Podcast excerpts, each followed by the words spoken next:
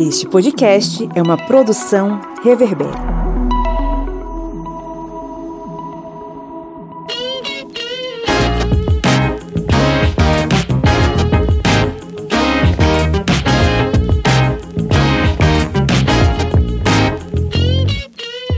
Olá, amigo historiante! Que bom falar aos ouvidinhos de vocês novamente. A voz essa semana ela tá mais fina, não temos aquela voz rouca do nosso chefe, demos folga para o nosso chefe durante essa semana, mas continuamos aqui na luta contra a ignorância e a gente conta com você para você ficar conosco até o final deste episódio. Tá entrando no ar mais um episódio deste podcast que é a fronteira final contra o império da ignorância. Hoje aqui temos o retorno dela, a matriarca do historiante, a primeira dama, Lídia Verônica.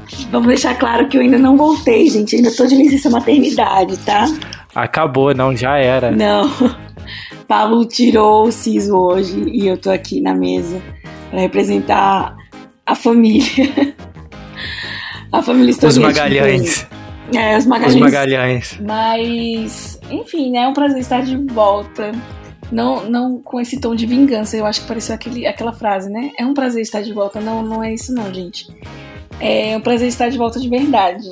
Tem um tempinho, né, que eu circulei por aqui, então ignorem qualquer qualquer falha, eu tô enferrujada. Desculpa qualquer coisa. Né? Desculpa qualquer coisa. Temos também ele, que vem da, do sul do Brasil e para brilhantar a nossa a participação no nosso podcast, Presley. Olá, olá, tudo bem? Como é que vocês estão? Boa noite, bom dia, boa tarde, não sei o horário que o pessoal está assistindo. Muito obrigado mais uma vez estar aqui com vocês, muito obrigado pelo convite e vamos bater um super papo aí falar sobre atualidades do Brasil e do mundo. E a gente também tem ele, o que criou um soviético à beira do Rio São Francisco, Kleber. E aí, pessoal, beleza? Hoje vamos aproveitar, né, que o comandante Pablo não está, então a gente pode xingar à vontade, é, usar palavrão aqui, que não vai ter pi nem reclamação. Calma, gente, ele ainda edita o programa. Olha tá? as ameaças aí, gente. Não, não tô ameaçando, não. Eu só tô avisando porque, né, vai que a pessoa cria expectativa. Ah, tá esper esperando alguma coisa. A gente coloca o selinho E ali na, na, na, frente do episódio. Depois que a gente colocar o selinho E ali, a gente também tem os recadinhos a respeito dos streamings, né, Lídia Verônica? Então vamos lá. Pra galera aí que tava sem ouvir a minha voz aí por um tempo, estou de volta. E estou de volta também pedindo likes. Likes não, como é que fala? Pedindo. Curtidas e estrelinhas. Pedindo aí a, o engajamento de vocês, pedindo biscoito. Tô aqui pedindo biscoito. Na verdade, eu queria pedir aos nossos ouvintes que deem cinco estrelas, avaliem nosso conteúdo, os nossos, é, os nossos programas, né? Os nossos episódios. É muito importante que você participe desse momento para agregar valor aí ao nosso conteúdo e que a gente possa crescer cada vez mais nas plataformas, né? Então a gente conta com essa, essa ajuda aí de vocês. E é isso aí, é isso, é isso que eu voltei para pedir que vocês continuem ouvindo a gente e avaliando o nosso conteúdo. E fora isso, quem além de curtir a, a gente no Spotify e no Apple Podcast, você pode também compartilhar o nosso episódio nas suas redes sociais para a gente repostar depois e ver que você tá tá curtindo, tá ouvindo, compartilhando com seus amigos e isso ajuda bastante a gente a crescer e alcançar novas pessoas. E além disso, a gente também tem um recadinho da nossa editora parceira, não é não, Kleber? Isso mesmo, pessoal. Estamos aí com o cupom de desconto, junto com a editora parceira do Historiante, a editora Contexto. O cupom de desconto é Historiante20. Ele vai estar aqui na descrição deste episódio. E com este cupom você pode adquirir vários livros lá no site da editora Contexto. Você pode adquirir, por exemplo, o livro de Franz Boas, Antropologia da Educação, que esse livro aborda um dos temas que nós vamos abordar nessa mesa redonda hoje, que é relacionado, logicamente, à educação. E este livro ele traz os escritos de Franz Boas que tratam de temas ainda relevantes, não apenas na esfera educacional, mas também para a sociedade em geral, como os avanços na liberdade dos métodos de ensino, com destaque para a universidade como espaço do livre pensamento e da liberdade para ensinar. Esse livro e muitos outros estão disponíveis no site da editora Contexto e vocês, utilizando o cupom Historiante20, vocês vão ter um super desconto. Aproveitem. E o desconto ele é para todos os nossos ouvintes é, poderem participar, né, Kleber? E além disso, se você quiser apoiar a gente ou se você já é nosso apoiador, você pode participar de sorteios mensais de livros uh, da editora Contexto que a gente faz para o nosso grupo de apoiadores. Se você quiser é, apoiar a gente, você pode pelo Orelo ou pelo apoia.se barra historiante. E se você não consegue apoiar a gente todo mês, não tem condições, não pode ajudar a gente assim, de vez em quando, se você quiser passar um Pix pra gente, é Pix Historiante. Ajude a gente e ajude a vencer a barreira contra a ignorância. Vamos agora para o giro de notícias?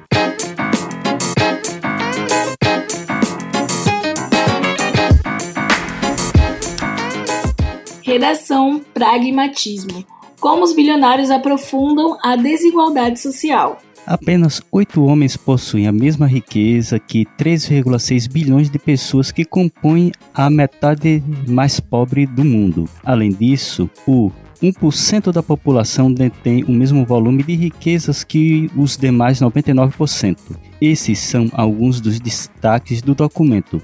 O relatório traz números preocupantes sobre o aumento da desigualdade em todo o mundo em poucos anos. Para se ter ideia, desde 2015, mais da metade da riqueza mundial total de 255 trilhões de dólares tem ficado nas mãos de 1% mais rico da população mundial, já os 50% mais pobres da população mundial detêm menos de 0,25% da riqueza global líquida. Poder 360. Cinco brasileiros têm riqueza equivalente à metade da população mais pobre. Cerca de 7 milhões de pessoas que compõem o grupo dos 1% mais ricos do mundo ficaram com 82% de toda a riqueza global gerada em 2017. O relatório, entre aspas, recompensem o trabalho, não a riqueza, fecha aspas, foi elaborado pela ONG britânica Oxfam. Uou, o discurso da meritocracia é muito hipócrita,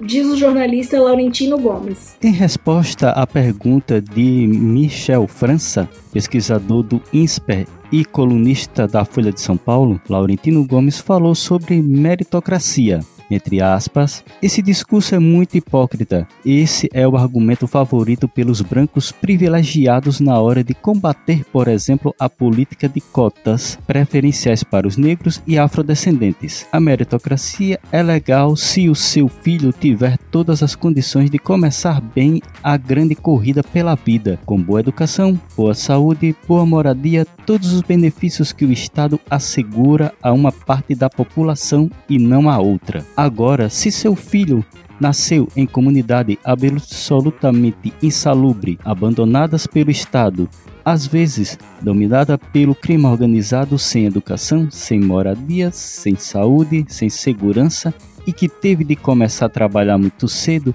para ajudar os pais em casa.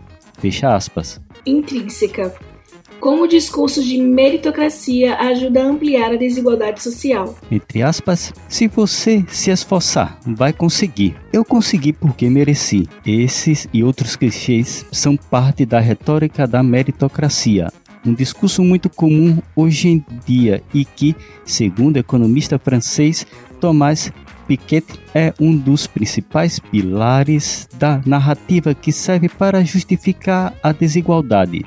No livro Capital e Ideologia, Piketty argumenta que a ideia de meritocracia serve para os vencedores do atual sistema econômico justifiquem a desigualdade em qualquer escala, jogando nos perdedores a culpa por seu próprio fracasso, como se obter êxito fosse apenas questão de esforço individual. Agora os bilionários aproveitam e saem nadando do submarino individualmente, sem a ajuda do Estado malvadão. Muito bom.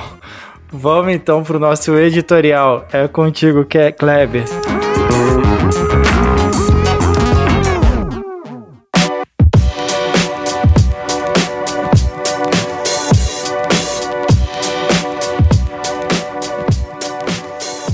Vivemos em um mundo com muitas desigualdades em que o acesso a itens básicos, até mesmo para sobrevivência, é difícil para muitos, e nos últimos anos vem aumentando a crítica aos poucos indivíduos que detêm grande parte das riquezas, muitas vezes proveniente da herança ou frutos da exploração do trabalho de outros. Só que aí, né, neste embalo surgiram o que podemos chamar de fãs clubes de bilionários, né, na defesa dos ricos de estimação, que usam o argumento de que eles são ricos porque merecem, ou seja, defendendo aí o conceito de meritocracia. Mas será que essas pessoas que fazem parte desses fã-clubes de bilionários e quem está ouvindo esse podcast sabe o que é meritocracia? Então agora vamos dar início aqui ao editorial com uma postagem que fez parte da nossa antiga página do Historiante no Instagram e que vamos repostar na página que é, está aí crescendo, que é arroba o historiante underline. Vou dar início agora, que tem como tema o que é meritocracia.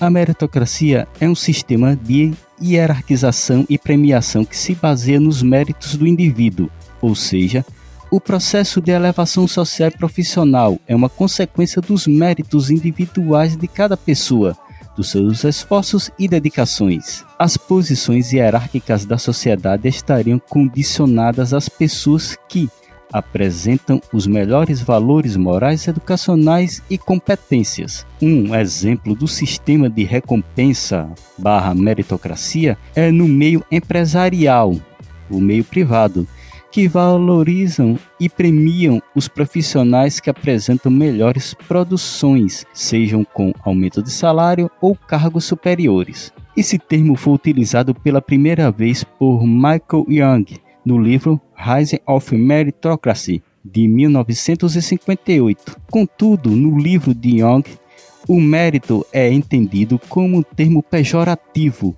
pois estava relacionado com a narração de uma sociedade que seria segregada, tendo como base dois principais aspectos: a inteligência, que é elevado, e um grande nível de esforço.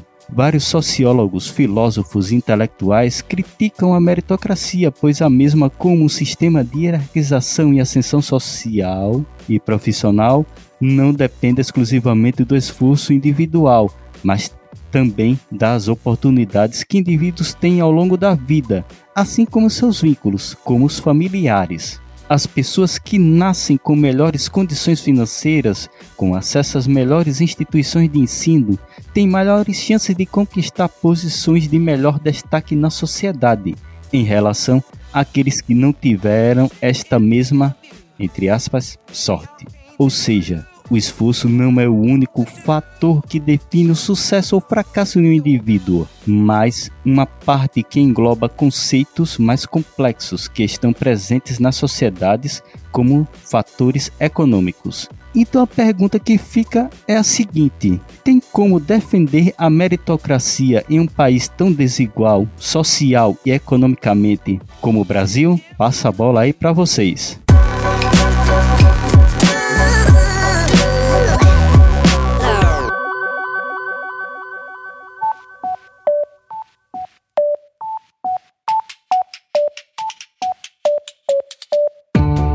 Me diga uma coisa, Lídia Verônica, qual é o melhor lugar para ouvir podcasts? O melhor lugar para ouvir podcast, para mim, é na cama. Mas para todo mundo, é o Orelo. Com certeza. Além de tudo, o Orelo nos remunera. Cada clique seu ajuda o nosso projeto a crescer. Então quer dizer que só de a pessoa ouvir, dar o play lá nos episódios, isso já nos ajuda? Nem precisa a pessoa pagar? Exatamente. Se você não pode ou não tem interesse em ser um apoiador, mas acha o nosso projeto legal, vai lá no Orelo e dá essa força pra gente.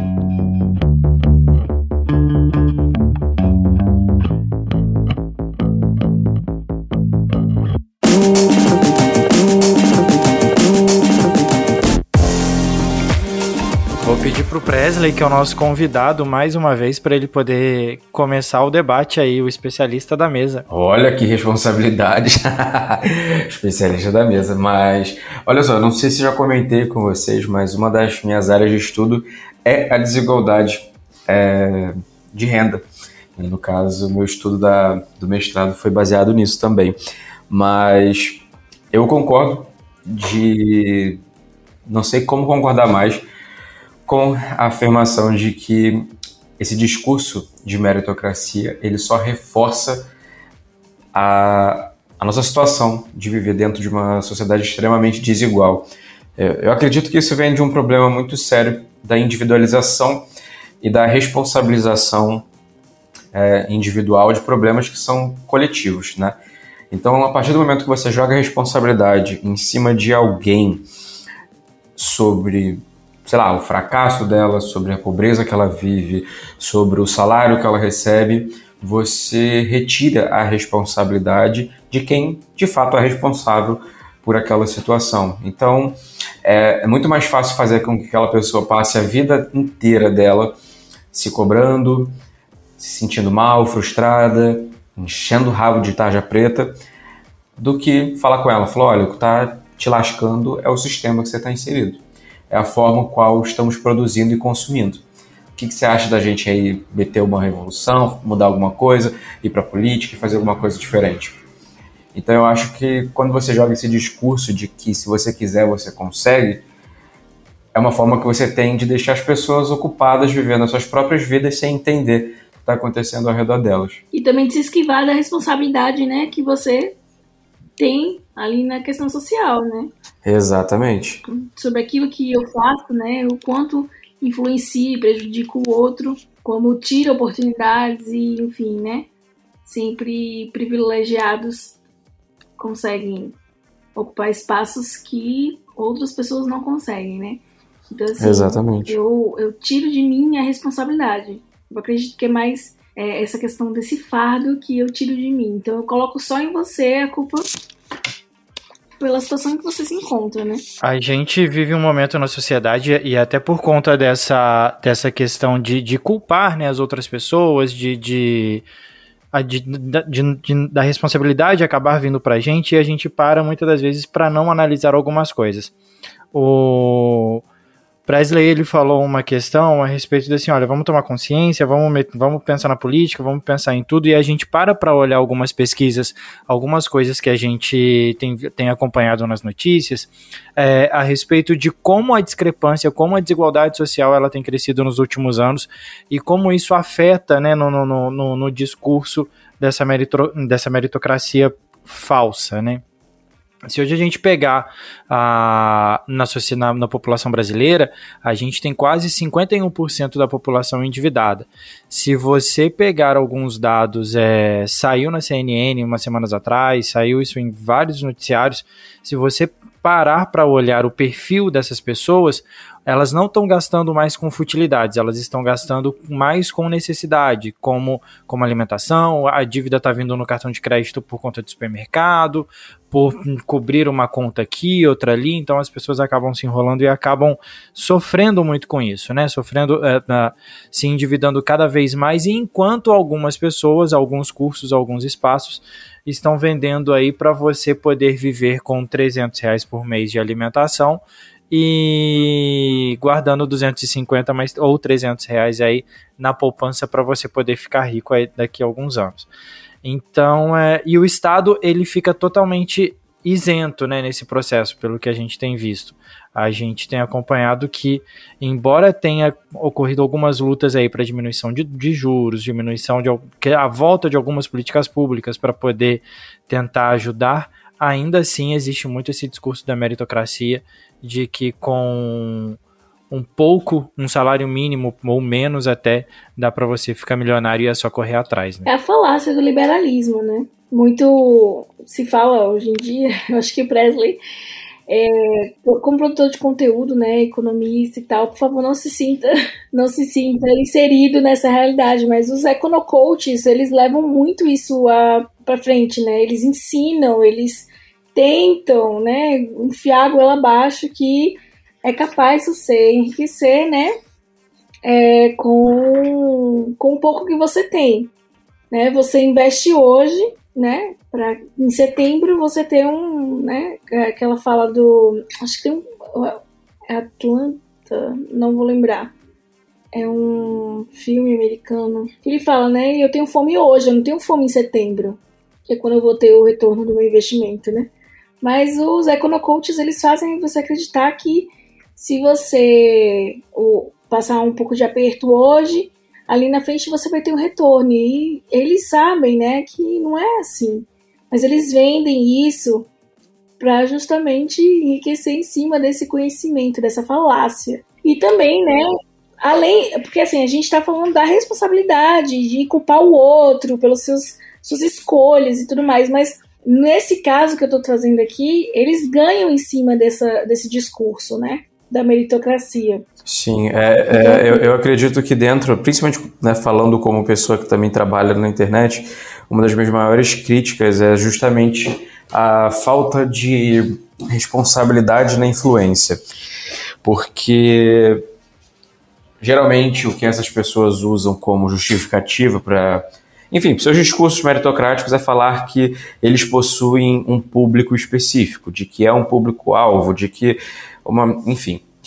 Só que a gente percebe que quando você está inserido dentro de um, de, de um contexto como o nosso, macroeconomicamente falando, estatisticamente, essas pessoas que têm seus 5, 10, 15 milhões de seguidores nas redes sociais aí, sendo, um dos, sendo os maiores é, influenciadores de finanças do mundo e parará, parará. Estatisticamente, muita gente pobre está seguindo essas pessoas. Então, falta também essa responsabilidade para poder falar de uma maneira um pouco mais realista, porque esses, esses econocoaches, como você falou, eles fazem um, um desserviço para pessoas como eu. Porque ao invés deles incentivarem as pessoas pela via mais correta, mais sustentável e mais real, eles acabam fazendo o contrário. Eles viram como o Felipe bem satirizou falando sobre a questão dos 300 reais e viram e falam que você vai gastar ali 300 reais no mercado. Sendo que você vai hoje no mercado para comprar a compra da semana e dá quase 500. E é inviável, principalmente para uma pensando numa família. Então, são realidades totalmente distintas. Então, falta bastante é, é, essa percepção da parte de, dessas pessoas e, e eles vendem, né? E esse discurso da meritocracia ele é, é muito sedutor. Então, a partir do momento que você está numa situação de pobreza, numa situação de desemprego, talvez, quando você escuta um, ouvir a história de uma pessoa que começou a vida vendendo, sei lá, paçoca no sinal e agora é dono de uma das maiores empresas de não sei o que, de não sei o que lá, isso é motivacional sim, mas será que ele não é um caso isolado? Será que foi tão simples assim? O que, que ele teve que abrir mão? E aí você acaba desconsiderando todo um contexto, né? Contexto histórico daquela pessoa, contexto individual, enfim, realidades distintas. Então é, é, é muito extenso para a gente poder reduzir apenas a força de vontade. Então eu acho que esse discurso de, de meritocracia ele acaba é, fazendo sentido quando você está dentro de um país extremamente é, de renda alta. Para a gente aqui, eu sempre falei e vou defender até o final de que meritocracia em país subdesenvolvido é lenda, não existe. Não, é interessante que muita gente é, tem essa. A gente também traz aqui nesse tema, né? A romantização da riqueza, né? O fetich, feticismo da riqueza. E é muito comum a gente ver na internet tanto brasileiros que vivem nos Estados Unidos quanto brasileiros que estão no Brasil e almejam estar nos Estados Unidos, né? É, comparando o estilo de vida, né, os ganhos e como, enfim, aquele sonho americano que a gente sabe que não rola, né, mas muito, muito brasileiro lá fora vende essa questão, né, se você trabalhar bastante, você vai ter esse carro aqui. Mas aí ninguém fala que brasileiro, imigrante, não paga imposto, né? E corre o risco de ter qualquer dívida, ter esse carro confiscado e até ser enviado novamente para casa, né?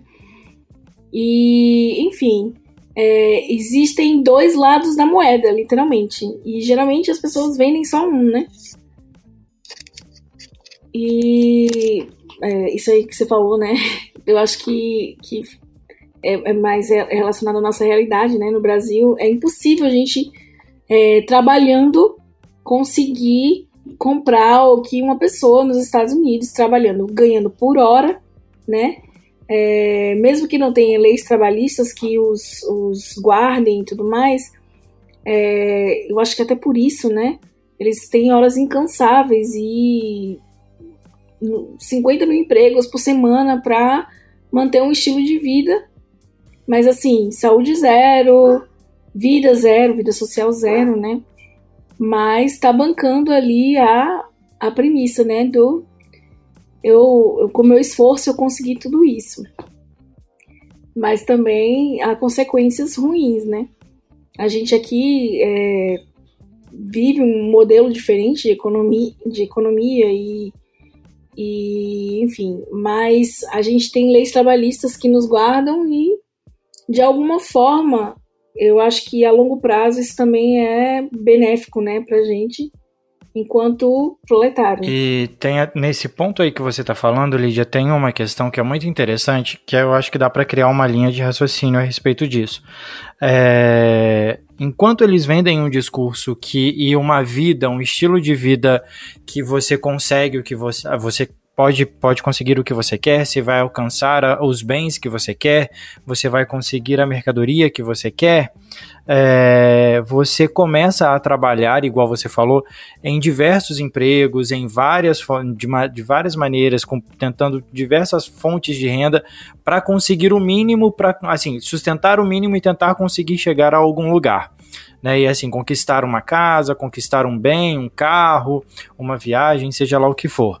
Mas a partir do momento que a gente começa a trabalhar assim, é, a gente acaba perdendo muita coisa também. A gente acaba perdendo é, saúde, qualidade de vida, perdendo momentos com família, enfim, por aí vai.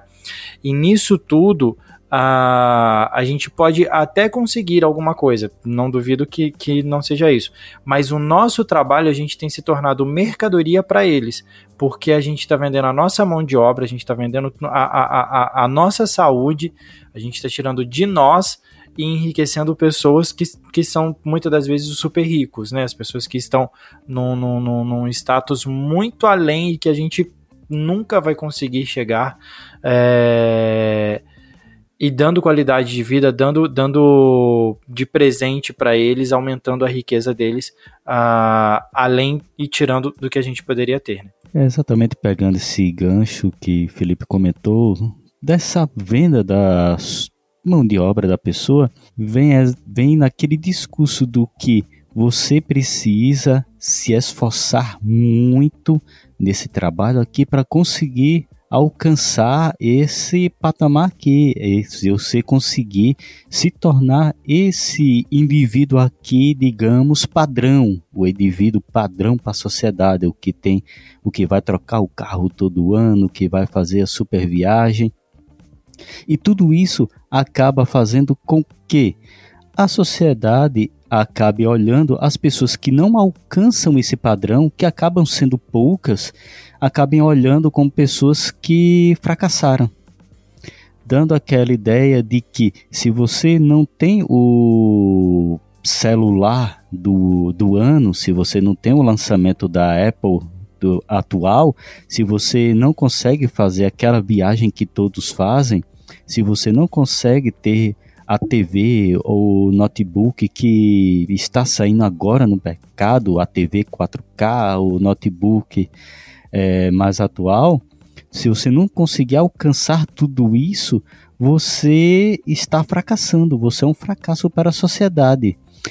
E as pessoas que acabam conseguindo alcançar todo esse patamar, muitas vezes acabam sendo usados como o exemplo da meritocracia. Tá vendo? Ele conseguiu se desenvolver, conseguiu alcançar todo esse nível, esse patamar.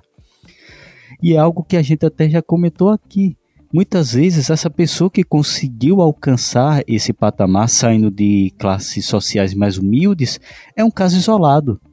Muitas vezes, a pessoa que conseguiu alcançar esse patamar foram pessoas que já herdaram uma condição financeira favorável, herdaram condições educacionais favoráveis, ou seja, tiveram várias vantagens é, relacionadas a pessoas que não tiveram acesso a uma educação de qualidade, não tiveram condições financeiras para apenas, digamos, estudar, tiveram que trabalhar um turno e estudar em outro.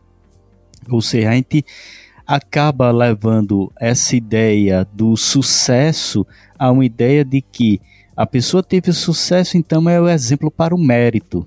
Mas a gente não leva em conta o que está sendo discutido aqui, que há fatores econômicos, sociais, até mesmo políticos que fazem com que essas pessoas que alcançam esse patamar alto elevado na sociedade são poucos.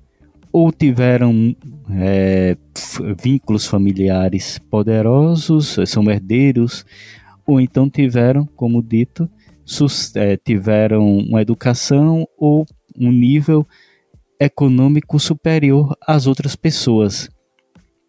E isso é algo que, infelizmente, a gente vê demais na nossa sociedade. E até pegando um ganchozinho, é, esses dessas pessoas que são os coaches aí financeiros, eles acabam se vinculando não somente a essa questão da meritocracia.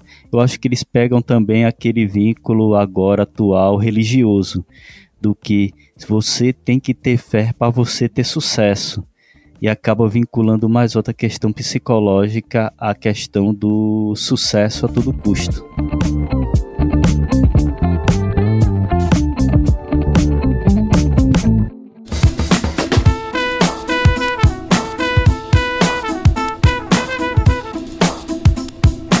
Bom, quem curte e acompanha o historiante pode nos ajudar a manter o projeto, não é mesmo, seu Kleber? Isso mesmo. Você pode ajudar o historiante de uma forma bem fácil. E faz como? Vai lá no nosso Apoia-se. O link é apoia.se barra historiante. E além de estar contribuindo com o portal historiante, você também vai ter uma série de vantagens, como fazer parte do nosso grupo secreto no Facebook, fazer parte também do sorteio mensal de livros. Olha só quantas vantagens para você. E tudo isso a partir, olha só, de quatro reais. Que não dá nem para pagar meio litro de gasolina nesse ano agora de 2022. É tão pouco para você, mas é muito aqui para o historiante. Vá lá no nosso Apoia-se e contribua. É isso aí, o link está na descrição desse episódio.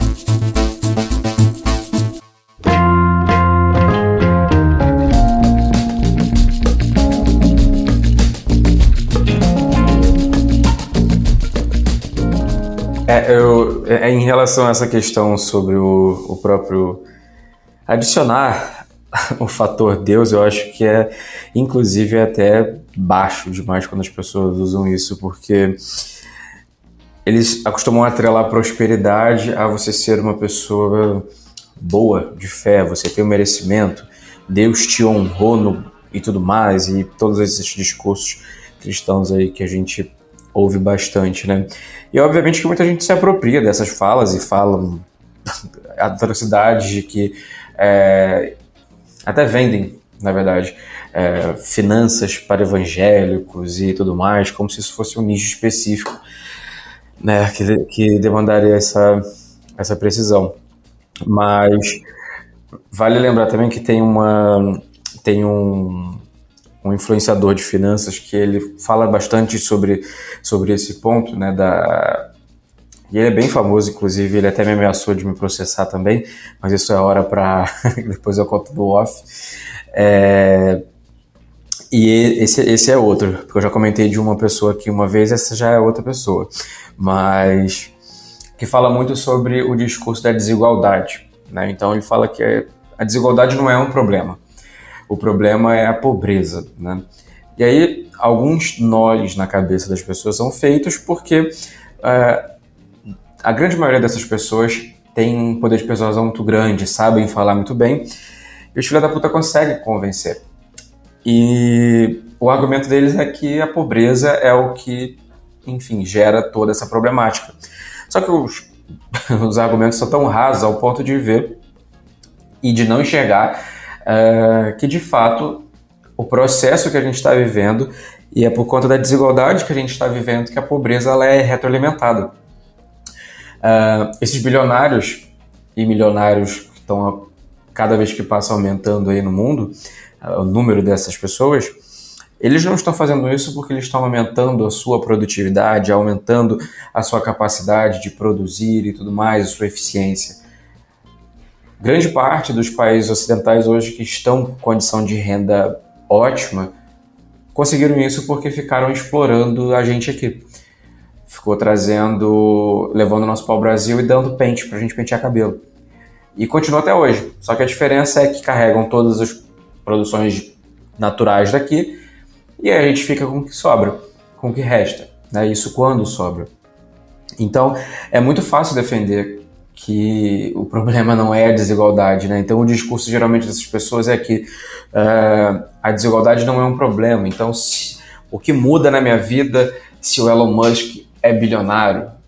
Como se a riqueza do mundo todo fosse do mundo todo fosse infinita, né? E aí vem a outra justificativa que eu já cansei de rebater dessa galera de que ah, o capitalismo ele pode gerar riqueza. E aí eu fico para morrer puto da vida porque as pessoas acham que recurso natural você pode torcer o Bitcoin que vai dar água, que vai, enfim, travar alguma coisa nesse sentido. Né? Então é, é, é bem complexo, porque eu fico entre, entre ter raiva e ter pena, sabe? Tipo, desse tipo de argumento, porque as pessoas, é, infelizmente, usam isso para poder ganhar espaço, ganhar notoriedade, interesses políticos, interesses financeiros. E, e isso acaba fazendo com que muitos discursos e até desses argumentos sejam repassados de uma maneira irresponsável. Né? Então tem muita gente hoje que é pobre, que está sofrendo pela desigualdade social e pela pobreza do Brasil e está lá batendo palma para o liberal, achando que de fato se ele conseguir acordar todo dia de manhã, 5 horas da manhã, gritar na frente do espelho que é um vencedor, ele vai fazer um milhão antes dos 30, né? mesmo ele tendo 35 anos. Então é, é é bem complicado. É, e pegando até algo que Presley comentou, a gente percebe também que não é somente Presley essa questão do é, da do digamos do material dos recursos naturais a gente vê também que essas grandes potências elas acabam também tirando muitos pesquisadores do, de outros países o Brasil mesmo se não me engano, no ano passado, em 2022, foram mais de 3 mil pesquisadores que, brasileiros que estavam fora do Brasil. Ou seja, são mentes pensantes que agora estão pensando para grandes conglomerados, outras universidades fora do Brasil, outros institutos de pesquisa em outros países. Ou seja, estão tirando tanto os recursos naturais como também os recursos de pensamento, digamos, vamos dizer assim, entre aspas, recursos mentais que estão saindo daqui do, do Brasil. E voltando também nessa questão do, da, da meritocracia e as questões de consumo que a gente vê bastante, é que dentro dessa, dessa mentalidade do, do mérito, acaba tendo a ideia de que você tem que ter muitos recursos, você tem que ter muitas é, tantos recursos como bens financeiros para conseguir demonstrar que você alcançou certo patamar. E isso também eu acho que é algo muito ruim, porque faz com que as pessoas que não alcancem aquele patamar de ter toda aquela instrumentalização que as pessoas desejam que a pessoa tenha, acabam sendo, como dito anteriormente, pessoas que são excluídas da sociedade por serem consideradas pessoas que não alcançaram o padrão necessário. Ou seja, a pessoa que não tem o iPhone do lançamento da iPhone é uma pessoa que não tem sucesso. Ou seja, o sucesso da pessoa vai se resumir aos bens materiais que ela tenha. É bem complexo isso, porque muitas das vezes as pessoas acabam entrando, como o Presley falou até no começo do, do, do, do episódio, a respeito de remédio, né? Então, assim, a pessoa ela começa a se sentir uma fracassada, começa a, a adoecer psicologicamente e essa pessoa acaba tendo que se dedicar à saúde, à, à saúde mental, tendo, e muitas das vezes as pessoas nem recurso tem para isso, né, para poder conseguir é, melhorar.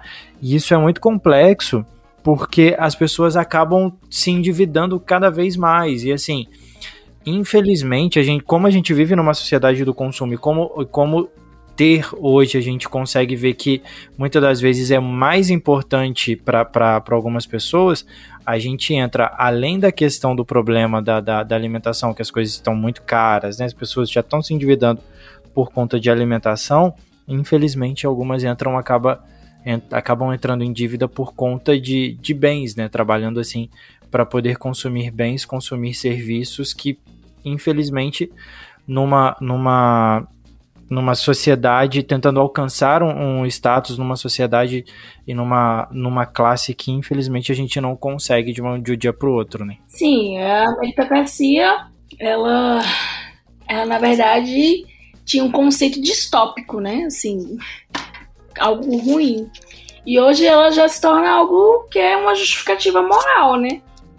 para dizer assim para a sociedade que eu merecia aquilo, né? Eu tenho isso por mérito meu, né? Nada nem ninguém interferiu nisso aqui. Somente eu, né? Consegui tudo isso. Eu. O Marx, oh, fala, perdão. Marx fala sobre isso, Kleber. Quem falou aí? Oi, perdão, te cortei sem querer, desculpa. Não, pode falar, pode falar. Não, é que é que no caso eu, inclusive, essa semana eu fiz uns vídeos, né, recomendo até quem não assistiu assistir lá, eu fiz um vídeo falando algumas críticas sobre o governo PT, né? E eu fiz uma parte, vai sair a parte 2 semana que vem. E já adiantando, uma das minhas críticas foi que o governo PT, por mais que ele tenha investido muito em educação, ele não investiu em, em ensinar a população, né? Então, durante o período, né, sobretudo o governo Lula, o 1 e o 2, uh, você teve uma enxurrada de acesso a consumo. E não entendo errado, isso aqui não é ruim. Mas a questão é: nós tivemos muito acesso a consumo, então deu-se consumo para a população, mas não se deu ideologia. E aí, quando chega um discurso do próprio sistema como um todo, falando que, olha, as pessoas uh, se esforçaram e conseguiram comprar a sua casa. Mas qual é a casa? É a casa minha casa, minha vida. É, olha, eu consegui colocar os meus filhos para estudar com muito esforço numa faculdade. Qual foi a faculdade? Ou foi uma faculdade pública, né, no meu caso, que foi criada no governo PT, ou talvez foi paga pelo, pelo FIES. E aí a gente poderia ficar elencando Isso, exatamente. Então, assim, são coisas que a gente poderia ficar aqui elencando né, que fez com que as pessoas hoje, elas, por terem ascendido um pouco ali na vida, elas conseguem é, é, ter acesso a determinadas coisas, se enxergam como parte da burguesia, se enxergam como uma parte ali da elite, justamente por conta do acesso ao consumo. Só que não, não receberam essa, essa educação para entender que elas ainda estão no processo de superação da pobreza. Elas ainda estão passando por processos de exploração, de melhoria de direito trabalhista e por aí vai. Só que, do outro lado, né, no meio dessa jornada, eles receberam o abraço da meritocracia. E aí que eu acho que as coisas começaram a desandar. Porque aí teve muita gente que conseguiu, porque trabalhou, porque se esforçou. Sim, todos nós nos esforçamos. E aí isso se transformou nesse discurso lindo de que eu não preciso de governo, eu não preciso do Estado, eu não preciso de nada. Que é um conceito aí... do livre mercado também, né? Exatamente. Então, só que aí você pergunta para a pessoa é, o básico do tipo, ah, é, essa semana eu fui, estava conversando com com outras pessoas, outro podcast que eu fui convidado, e eles falam sobre a questão também, falamos sobre a questão tributária. E aí eles fizeram uma pesquisa na rua perguntando das pessoas se eles usam alguma coisa do Estado, né, algum tipo de recurso. E um número muito grande de pessoas falaram que falou que não, um número muito grande de pessoas falou que não usava. É, porque na cabeça das pessoas, você receber alguma coisa do Estado é Bolsa Família. Então, se você não recebe Bolsa Família, você não precisa do Estado. Só que elas esquecem de segurança, que ninguém pode entrar na sua casa, porque se alguém entrar, você tem como chamar um órgão que vai bater na tua casa para te proteger. É, a comida que chega na sua casa ela é fiscalizada por um órgão que é público. E por aí vai, são várias outras questões. Então as pessoas acabam desassociando, né? Então isso foi um prato cheio para que as pessoas falassem: olha, eu não dependi de governo, eu que acordei cedo e fui trabalhar para o meu filho estudar. Ah, não, mas eu abri o meu comércio. Ah, você abriu o seu comércio? Que bom, você trabalhou muito. Sim, trabalhou muito. Mas será que não foi porque você conseguiu um crédito mais barato na época de uma ação do BNDES que foi proposto pelo PAC, que é o Programa de Aceleração de Crescimento? E aí as pessoas desassociam e acham que de fato foi uma coisa conquistada dela. por si só, né? Exatamente. Sim, mas aí eu perguntei ao Kleber sobre é, é, conceito de Marx, né? Aí nessa questão da, da meritocracia, enquanto é, antes, antes, né? A meritocracia era tido como algo distópico, algo ruim, né? E hoje já é, tipo, glamorizado. E aí eu perguntei a Kleber conceito de Marx sobre essa questão da meritocracia. O que uh, Marx ele vai abordar, por exemplo, no que a gente está abordando bastante aqui, essa questão da ligação que as pessoas acabam tendo a bens, por exemplo, bens financeiros, que são aqueles recursos que a pessoa acaba obtendo, que aí cria a ideia de fetichismo, que aí seria no caso um fetichismo ligado à mercadoria, que é ali contrapõe como fetichismo da mercadoria que esse tema ele é proposto por Marx, que ele indica que esse fetiche ele acaba criando uma espécie de fantasia, ou seja, um simbolismo sobre um objeto. E aí as pessoas e até mesmo a sociedade acaba definindo uma relação social é, definida sobre aquele objeto que seria estabelecido, por exemplo, entre pessoas, mas aí as pessoas acabam estabelecendo com relação àquele produto, aquele bem. É, e isso faz com que essa sociedade do capital ela acabe tendo a ideia de que determinado produto vai fazer parte de determinada classe social, de determinado posto de determinada pessoa que alcançou aquele status para ter aquele determinado produto. Vamos dizer assim, de uma forma mais, mais simples.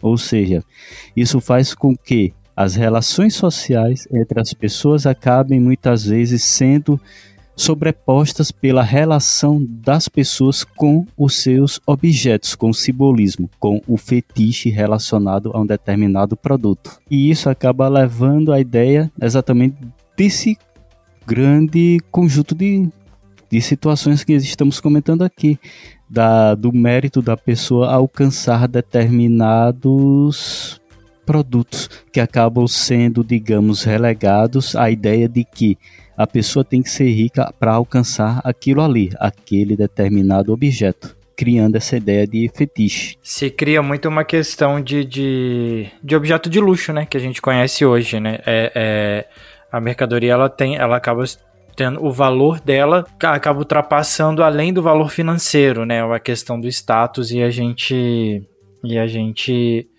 idealiza muito isso, né? Muitas das é vezes. É porque, assim, o eu posso estar errado, né? Presley e Kleber também podem me corrigir aí, né? Mas eu acho que a lógica capitalista está muito ligada a esse esse fim lucrativo, né? Então, assim, não o desenvolvimento social. E aí. a ter mais que o outro, né? Sim. Sim, justamente porque vai gerar essa disputa, né? Economicamente, muito lucrativo, né? E o desenvolvimento social sempre lá embaixo. Em todos os setores, né? Do desenvolvimento social, no caso. Tô falando besteira, meninos? Não.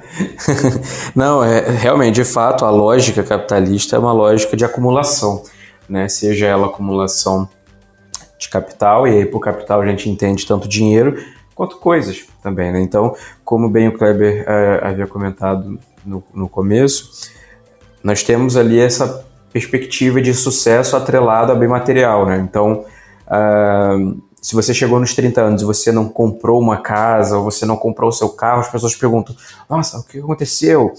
E elas esquecem de validar de fato o que você quer, a tua individualidade, as suas questões, se você precisa, se não precisa. E aí a gente pode reproduzir essa, essa estratégia de análise para várias outras situações né, do nosso cotidiano. Mas voltando à parte do consumo, eu acho que isso fica muito nítido a partir do momento que você tem a, a própria estratégia de grandes empresas, que é parar de fazer bens duráveis para fazer bens cada vez menos duráveis, né? Então, antigamente você comprava um, um sei lá, um guarda-roupa e esse guarda-roupa durava, passava de geração em geração, né? Ficava lá anos na família, todo mundo morria o guarda-roupa estava lá intacto. Hoje em dia você compra um guarda-roupa com, com, com, um ano de uso ele já está todo arreganhado. E aí vale para eletrônicos e tudo mais. Então, eu acho que faz parte do sistema como um todo esse sentido de precisamos acumular e precisamos lucrar. E aí, por conta disso, você tira vários fatores, como o fato né, do uso da, da, da meritocracia, uh, de tirar a humanidade das pessoas. Então, você não é mais um indivíduo, você é um consumidor. Então, as empresas não te vê mais como uma pessoa, mas te vê como um potencial comprador do produto dela. Você acha que a questão do. é que eu queria falar sobre o submarino aqui, nessa análise. Podemos falar. Por conta do, do livre mercado, né, desses milionários terem pagado, oh meu Deus, para para poder ter esse, esse bem, não é bem, né, mas essa experiência, experiência né? exclusiva, né? né? Eles estavam, tipo assim, ostentando, né? Eu vou ver o Titanic. Sim, sim. É, é, é quando a gente começa a, a, entender de fato, quando a gente vê as pessoas usando o dinheiro. E, e para ser sincero, eu vejo isso como um exemplo até simples e até às vezes entendível, para falar a verdade. Porque se a gente for comparar com o hábito de bilionário, tem tanta coisa estranha sabe? Eu às vezes eu me perco fazendo umas coisas meio tipo assim, procurar no YouTube casa mais rica de tal país e ficar vendo as pessoas entrando nas casas e vendo e, e fazendo o tour pela casa, sabe? E eu fico vendo tipo como as pessoas ricas usam dinheiro, sabe? E quando você tem muito dinheiro, você não tem o que fazer. Então você fica caçando, inventando famoso, inventar moda, sabe? Tanto que eu até brinquei aquela hora no off com vocês falando de que era, era rico fazendo riquice sabe? Porque, de fato, chega um ponto que a, a discrepância é tanta que as pessoas começam a fazer isso. Aí é, é viagem para é, o Titanic, é fazer tourzinha na Lua, aí querem inventar não sei o que, aí fazem determinado tipo de ritual que só entra quem levar não sei o que, de que buscar de não sei aonde, e por aí vai. Então, é, é e aí você vê a discrepância quando você vê que, sei lá, tipo, o que eles gastaram lá, tanto pelo Estado gastaram, que gastaram com eles, quanto também é, o custo, né, para serem levados até lá, o que, que esse dinheiro não poderia fazer é, de diferente para ajudar a reduzir essa desigualdade que a gente, que a gente percebe por aí. E, e aquele negócio, né, a, a desigualdade é interessante para eles, né? Infelizmente. É que é mão de obra mais barata, né? Exatamente. Exatamente.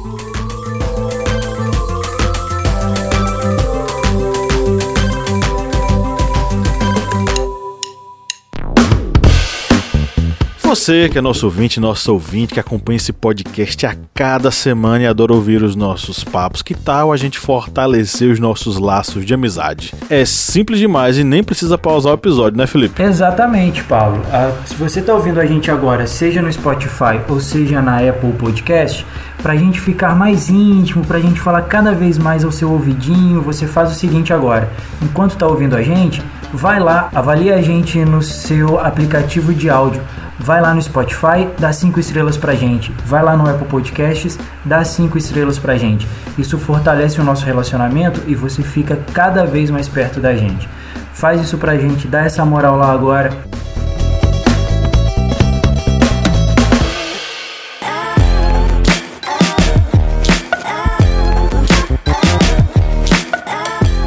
Então vamos agora para o oferecimento aos nossos apoiadores, né, não, Kleber? Isso mesmo. Vamos agora para a parte de indicações, que é um oferecimento aos apoiadores do Historiante.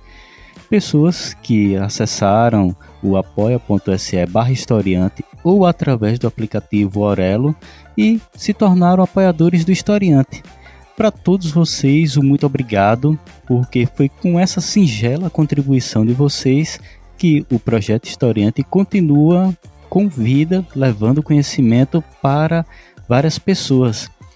E vamos mandar aqui um singelo abraço e muito obrigado para Adma Caricelli Rocha, Flávio José dos Santos e Clécio Cunha Mendes.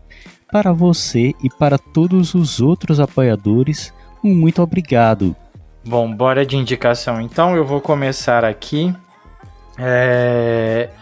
De música, eu tenho ouvido muito Legião Urbana, gosto muito de, de. É da minha geração, né? A gente tinha competição de quem sabia Faroeste Caboclo de cor na escola, então é. Tinha essa competição na minha, na, quando eu era mais jovem. Mas eu tenho ouvido muito e eu acho que, que traz um pouquinho, remete um pouquinho sobre essa questão do consumismo, sobre essa questão da, da do capitalismo em si, né? A música Geração Coca-Cola. Então, é, eu queria trazer essa música para essa semana. Eu acho ela excelente para a gente refletir um pouquinho sobre isso. E, de, e para assistir, eu vou indicar o canal da Rita Von Hunt. Tem um vídeo específico e tem uma série que ela fala sobre Marx. A gente falou um pouquinho aqui sobre fetichismo a gente pincelou alguma coisa aqui a respeito sobre o fetichismo né, da, da, da mercadoria. É, tem um especial dela falando sobre Marx e um desses episódios fala sobre o fetichismo na sociedade capitalista.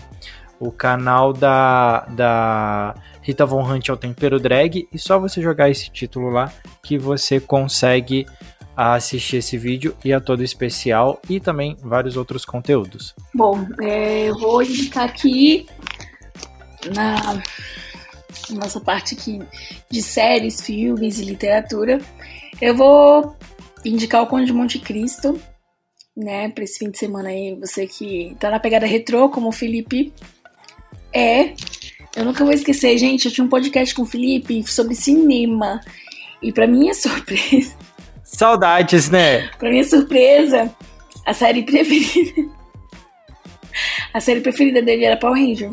Então, assim, isso me marcou muito. Ele é um cara muito retrô. E. e aí eu acho que nessa pegada. Vou... Olha que calúnia. eu vou indicar o Conde de Monte Cristo, que é aquele é, Old But Gold. E vale a pena demais.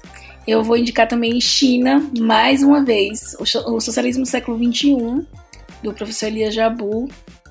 Gente, esse livro é muito bom, inclusive ele traz, ele fala muita coisa sobre essa questão meritocrática, é, o livre mercado e enfim, como que funciona na China, que é um modelo, digamos assim, de socialismo é, marxista modernizado.